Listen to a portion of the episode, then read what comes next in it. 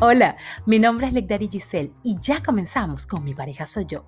El día de hoy me siento sumamente alegre de saberte del otro lado. Me siento sumamente honrada de acompañarte en este proceso de crecer, de autoconocerse, de liberarse de esos pensamientos que probablemente necesitan estar fuera para nosotros poder construir un mejor futuro. El día de hoy, a petición de uno de mis oyentes, vamos a hablar de las dinámicas familiares y de la pareja. ¿Cuánto influye lo que yo creo y de lo que he venido creyendo de generación en generación? Te recuerdo que puedes suscribirte a mi podcast dándole clic a la estrellita y por supuesto seguirme por mis redes sociales arroba rococosa por Instagram y escribir un correo electrónico si tú quieres algún tema en particular.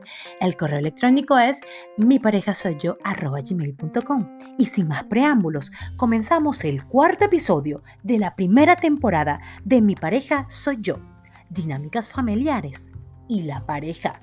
Bienvenidos.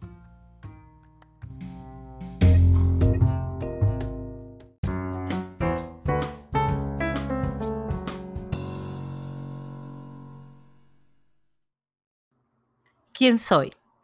Soy un espíritu que tiene un alma y que esa alma habita un cuerpo. Bueno, sí, el espíritu es la parte inmaterial de todos nosotros. Eso que nos han explicado toda la vida y que, bueno, somos cuerpo, mente, alma, no entendemos mucho esto. Es por eso que hoy he decidido ahondar un poco más en este tema. El espíritu es eso que no es material y que no podemos tocar. Este espíritu tiene un alma y el alma no es otra cosa que la representación de nuestros pensamientos, es nuestra mente. En el alma están nuestros pensamientos, está nuestra voluntad, está nuestra voluntad, están nuestras emociones, pero es a través del alma y de nuestra renovación de la mente donde nosotros podemos darle un cambio definitivo a la vida. Y es imposible hablar de identidad sin hablar del alma y de la importancia de que, no es que nuestros pensamientos tienen en nuestros procesos, eh, en todos los procesos de nuestra vida. Y bueno, este espíritu que tiene un alma habita un cuerpo y ese cuerpo es tu templo. Es por eso que es tan importante honrar ese cuerpo, saber que este cuerpo es perfecto, maravilloso e increíble. Yo debo confesar que yo no le tenía tanto respeto a mi cuerpo hasta el día que tuve la oportunidad y la bendición de tener a mi hija dentro de mi cuerpo, desde el día que parí. Em, yo creo que antes, durante el embarazo, empecé a honrar a mi cuerpo y ahora lo honro muchísimo más porque me dio la oportunidad de tener en mis entrañas a mi hija y de convertirme en mamá. Es por eso que amo cada centímetro de mi cuerpo, pero fue mi hija que me ayudó a amar esa perfección maravillosa y ese cuerpo que me dio la oportunidad de ser madre y me dio la oportunidad de amamantar y me dio la oportunidad de amarme porque a partir de ese amor comenzaron otros amores. Pero el espíritu, el espíritu la palabra espíritu proviene del latín spiritus, que significa respiro, y todo lo relacionado con el elemento aire. Se traduce al griego como neuma, que se relaciona con aliento, respiración y espíritu. Es ese contacto supremo que nosotros tenemos con algo inmaterial el espíritu es un sinónimo de un, término inmaterial que no puedo tocar, pero que existe. Y este, esta conexión que tengo con el universo y con, con la vida es la conexión que tengo y tengo a través del espíritu, puedo tener un alma. Y el alma no es otra cosa que mis pensamientos, que mi voluntad, que mis emociones, que eso que algunas personas lo llaman la conciencia. Es en el alma donde nosotros podemos cambiar y poder hacer un gran stop y poder modificar lo que nosotros somos. Somos pensamiento, esta frase que escuchamos por todos lados, porque es a través de nuestro pensamiento donde comienza nuestras realidades. A través de un pensamiento creamos hábitos y a través de los hábitos creamos vida y es a través de la vida que nosotros creamos nuestra realidad y nos convertimos en co-creadores de la vida.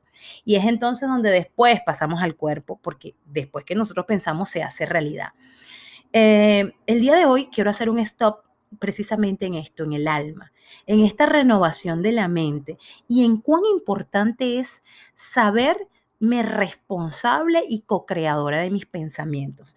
Lo que hablábamos en alguno de nuestros episodios anteriores, que si no los has escuchado, te invito desde ya que puedas escuchar eh, todos los episodios que ya hoy, bueno, hoy comenzamos con el cuarto episodio, pero puedes suscribirte y escuchar cada uno de ellos y descargarlos y escucharlo en cualquier momento del día para que tengas entonces la posibilidad de conectarnos, ese ser, este, este ser cercano y acompañarte en, esta, en este proceso de crecer. Nosotros como humanos, bueno, los seres humanos tenemos un montón de neuronas, tenemos tantas neuronas como estrellas en el cielo. Y como somos parte de un todo, nosotros no somos aislados y no somos realidades que permanecen en real, eh, eh, aisladas. Todos componemos un universo y un mundo.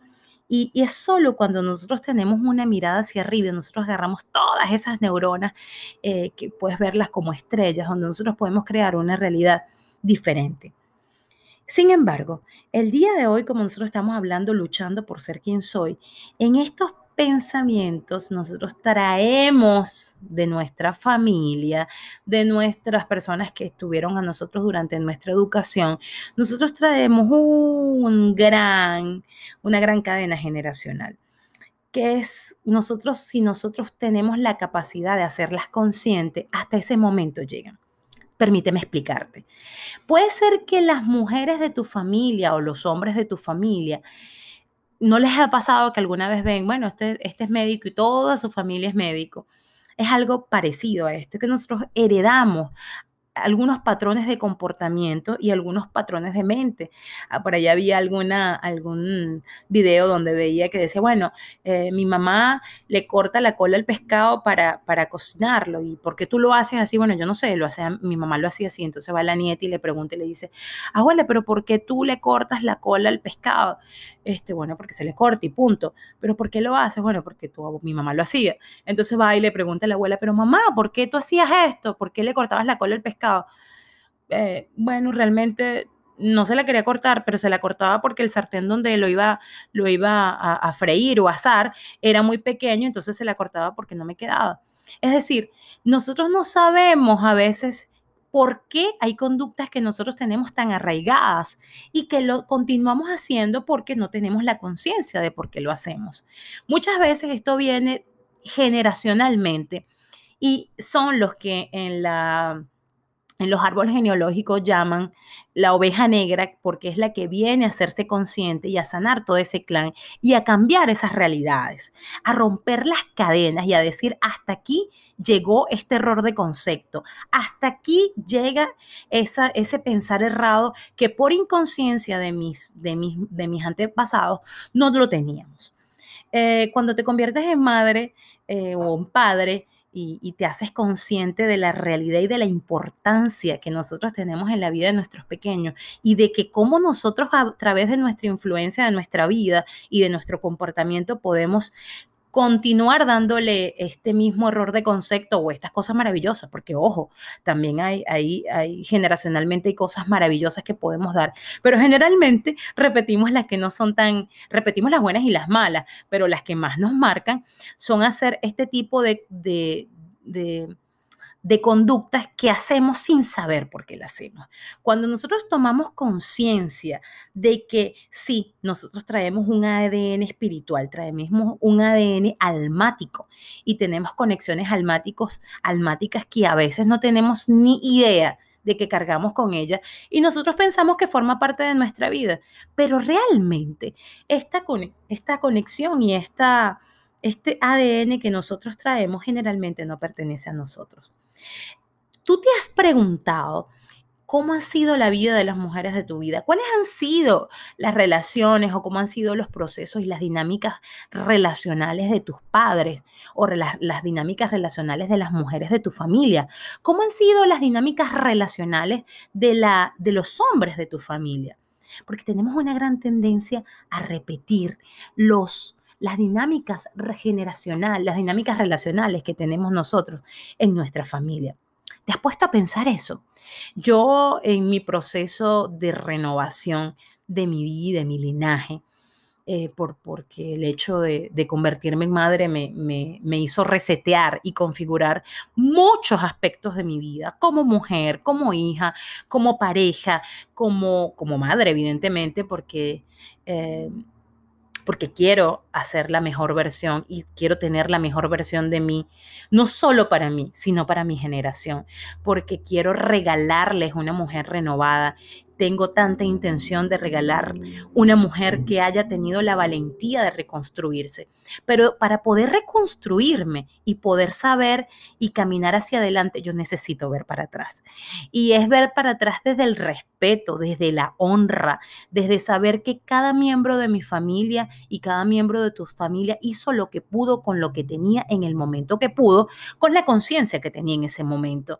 Pero una vez yo empiezo a mirar, eh, las relaciones, eh, las dinámicas familiares. Te cuento rapidito. Cuando tú decides asistir a un parto eh, respetuoso, natural, sin epidural, epidural es esta, esta este medicamento que te, que te, introducen dentro de tu cuerpo para que el proceso de parto sea más rápido y doloroso. En mi caso, yo decidí por creencias eh, eh, muy personales. Yo quería vivir y yo tenía mucho deseo de transformarme y de vivir ese dolor que, era parir. Yo decido parir, eh, pero además de eso también tuve que decidir darle un cambio un repentino a mi vida por completo y ir ahondando sobre cómo fue el parto de mi mamá, cómo vine yo al mundo y cómo vino mi mamá al mundo y cómo fueron las relaciones em, del parto y del nacimiento de todas las mujeres de mi clan. En este descubrir, en este indagar, en este ir como Dora la exploradora a ver eh, qué había pasado en el parto de mi mamá y qué había pasado en el parto de mi abuela, porque esto me iba a dar al menos alguna una idea, algún mapa de cómo podría ser mi parto. Eh, descubrí muchas cosas y descubrí que hay muchas fidelidades que nosotros tenemos a nuestros clanes familiares. Y fidelidades que tenemos desde la inconsciencia, pero cuando las hacemos consciente y tenemos la valentía de renunciar y de romper a todas esas dinámicas familiares, a todos esos errores de concepto que no me funcionan, ojo, que le funcionaron a ellos desde su eh, luz o desde su sombra o desde la ceguera que pudieron tener generacionalmente. Pero es hacernos conscientes de todo lo que nosotros cargamos, de toda esa maleta que cargamos generacionalmente. Hay familias donde tú escuchas mucho decir, por ejemplo, eh, los hombres no sirven para nada. Los hombres no sirven para nada. Yo confieso que soy una mujer que adora a los hombres. Tengo un papá tengo dos hermanos, tengo un perro, tengo un sobrino hermoso, tengo un padrino maravilloso, tengo hombres maravillosos en mi vida. Bueno, me he encontrado con algunos que no son tan maravillosos y que me han mostrado que mis hombres son maravillosos.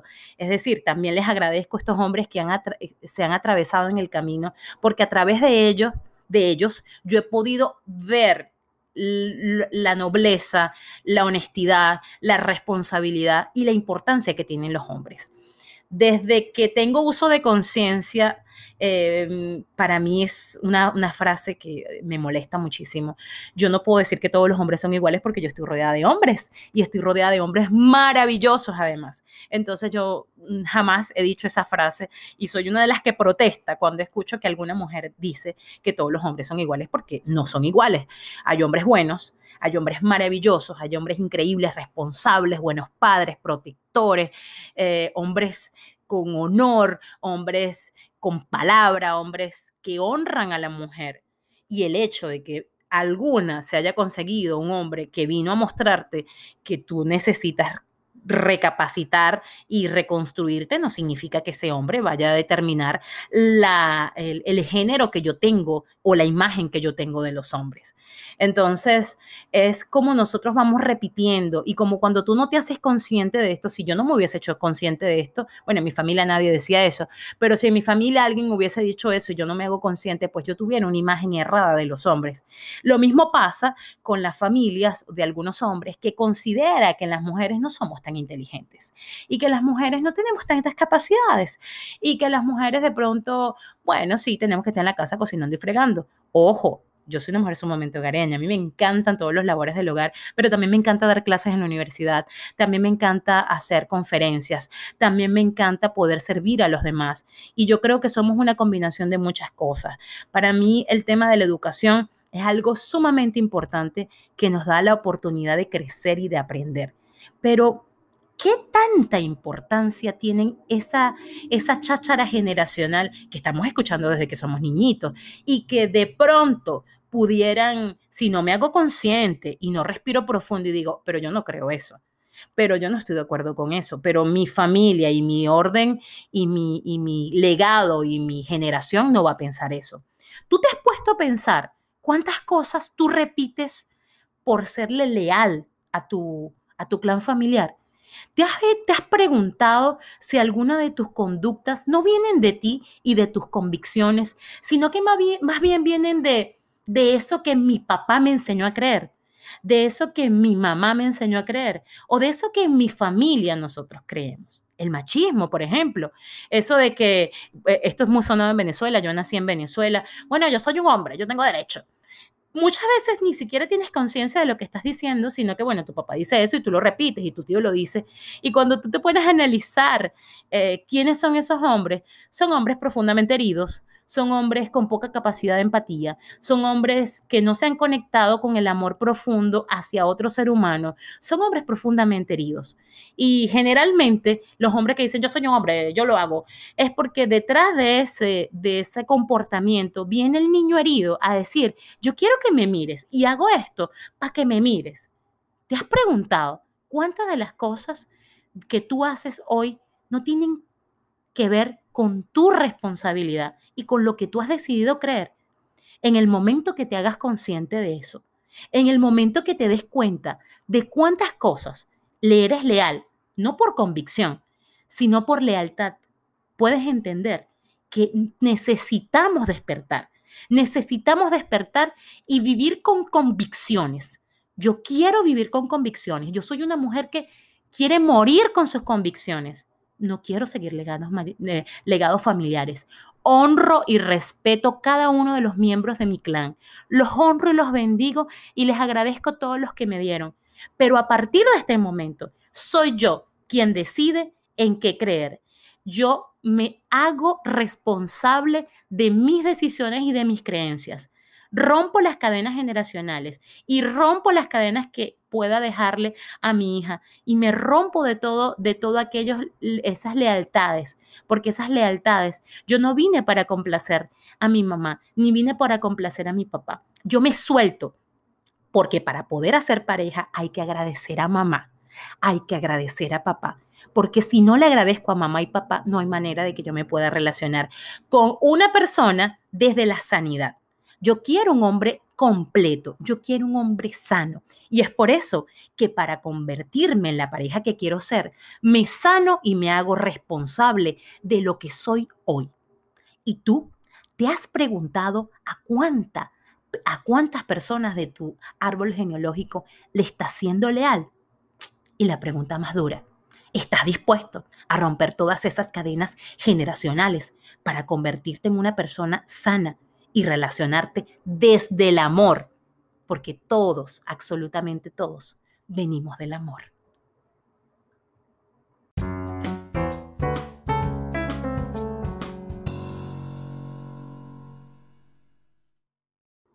Sanando a mamá y papá. ¿Cómo afecta esto en mi pareja? Hay mandatos familiares que hemos atraído como herencia, ya sea porque se nos dijeron directamente o porque los percibimos a través de nuestros sentidos, a través de realidades, a través de hábitos, a través de miradas, porque hay miradas que hablan, eh, a través de, lenguajes corporales. Y todo esto ha sido aprendido de generación en generación, como lo que hablábamos en el segmento anterior de por qué nosotros hacemos el pescado de esta manera. Probablemente no nos hemos preguntado eh, que realmente y no nos hemos hecho juicio de valor porque hacemos las cosas que hacemos. Em, estos aprendizajes nos afectan de manera positiva o negativa, pues esto es evidente. Y es algo que termina afectando nuestras relaciones. Ojo, no solo nuestras relaciones de pareja, nuestras relaciones en general. Por ejemplo, hablemos de alguien de una mujer o de un hombre que soporte infidelidades, maltratos y agresión a su autoestima. Esta persona está, está repitiendo estos patrones familiares, pues porque la probabilidad que venga de aprender un mandato percibido por sus sentidos o porque se lo dijeron directamente, donde sus padres proyectaron que aquello era algo natural y era una manera aceptable de vivir. Es decir, yo aprendo de mis padres o de las personas que hacen de tutores responsables de quienes me, quienes me, rodean y quienes me elevan como ser humano, qué es lo positivo lo negativo. Y esto realmente termino haciéndolo como proyecciones de la conducta que yo voy a tener a través de las creencias y de las vivencias y de los aprendizajes. Eh, hay mandatos que obviamente afectan nuestra identidad y esa identidad que nosotros universalmente y que, y que, y que a través de la fuente y la creación divina de Dios nosotros tenemos diseñada. Nosotros tenemos diseñado una identidad sana, una identidad que nos, que nos refuerza, pero estas características y estas vivencias que probablemente no sean negativas moldean esta identidad que nosotros tenemos. Por este tipo de mandatos familiares, a veces nosotros terminamos siendo personas infieles a veces terminamos siendo, repitiendo frases, por ejemplo, como esta de los hombres no sirven para nada, o como la mujer no tiene ningún valor y no tiene derecho a ocupar cargos importantes dentro del mundo de la política o del mundo de la educación. O las mujeres no son inteligentes. Y esto, yo recuerdo haber conocido a alguien aquí que, que, me dijo, eh, hablando de un tema que no tenía que ver, bueno, pero es que muchacho no amarra hombre. Y, yo decía, pero ¿qué tiene que ver esto con lo que estamos hablando? Bueno, así no dicen.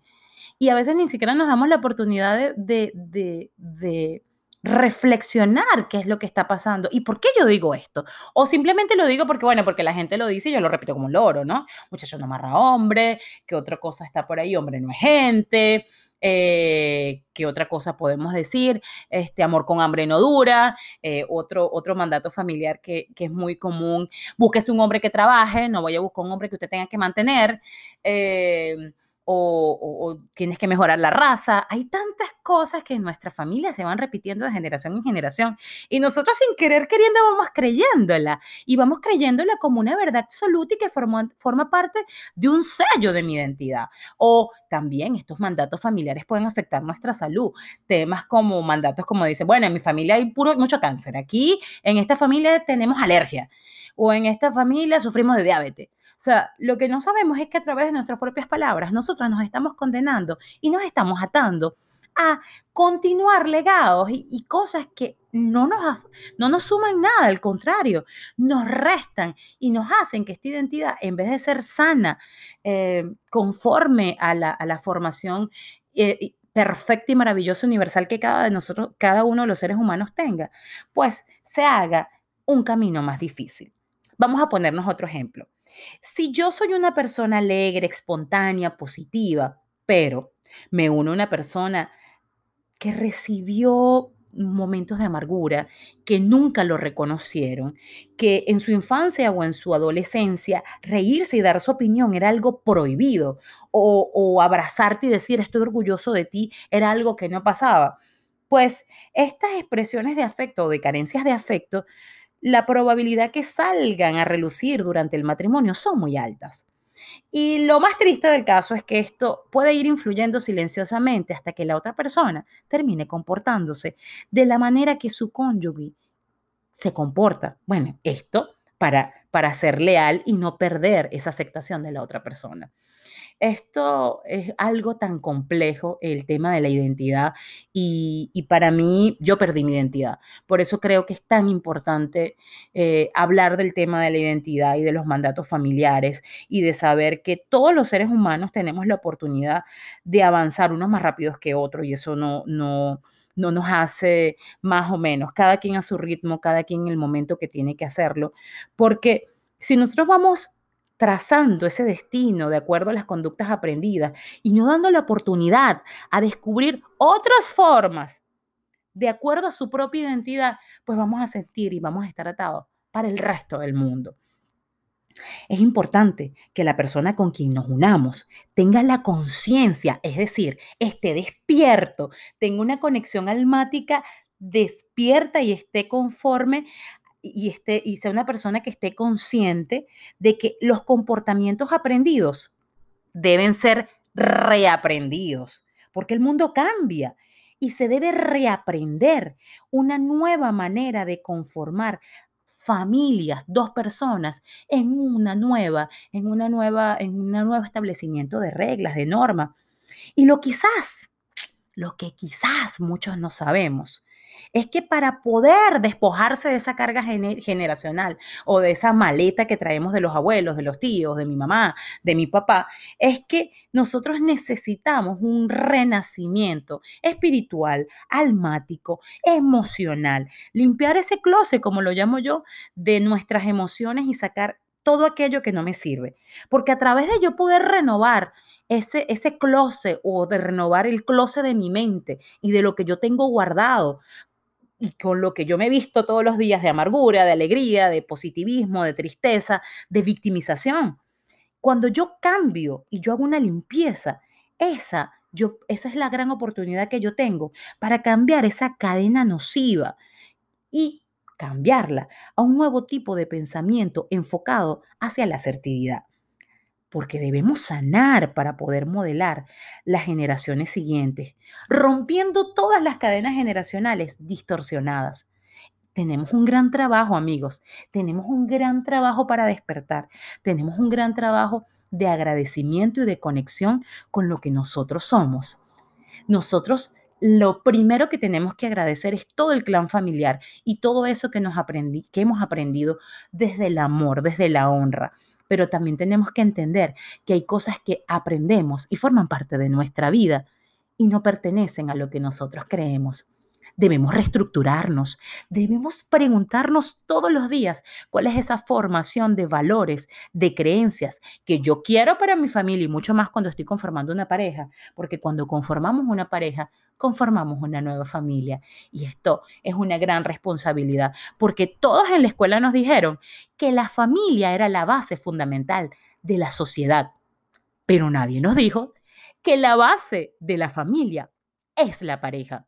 Y la base de la pareja soy yo, eres tú, él somos nosotros como individuos y somos personas que si queremos ser sanas, tenemos que trabajar.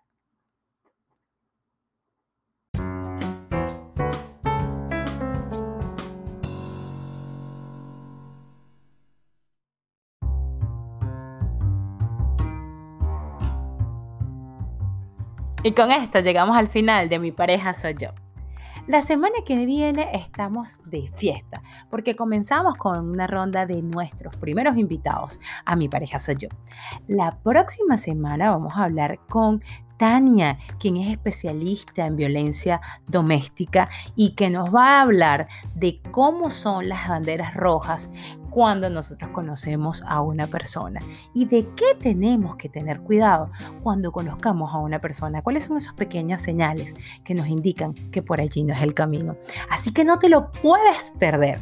Y con esto te agradezco profundamente. Recuerda seguirme por mis redes sociales arroba rococosa y escribirme un correo electrónico para hacer un feedback, para comentar y para estar más cerquita de mí. Mi pareja soy yo arroba gmail.com. Me siento honrada, agradecida. Estar contigo es uno de mis mejores momentos. Acompañarnos en la intimidad y, ¿por qué no?, convertirnos en la pareja que queremos atraer. Te abrazo. Y continuamos en mi pareja soy yo. Hasta la semana que viene. Te abrazo.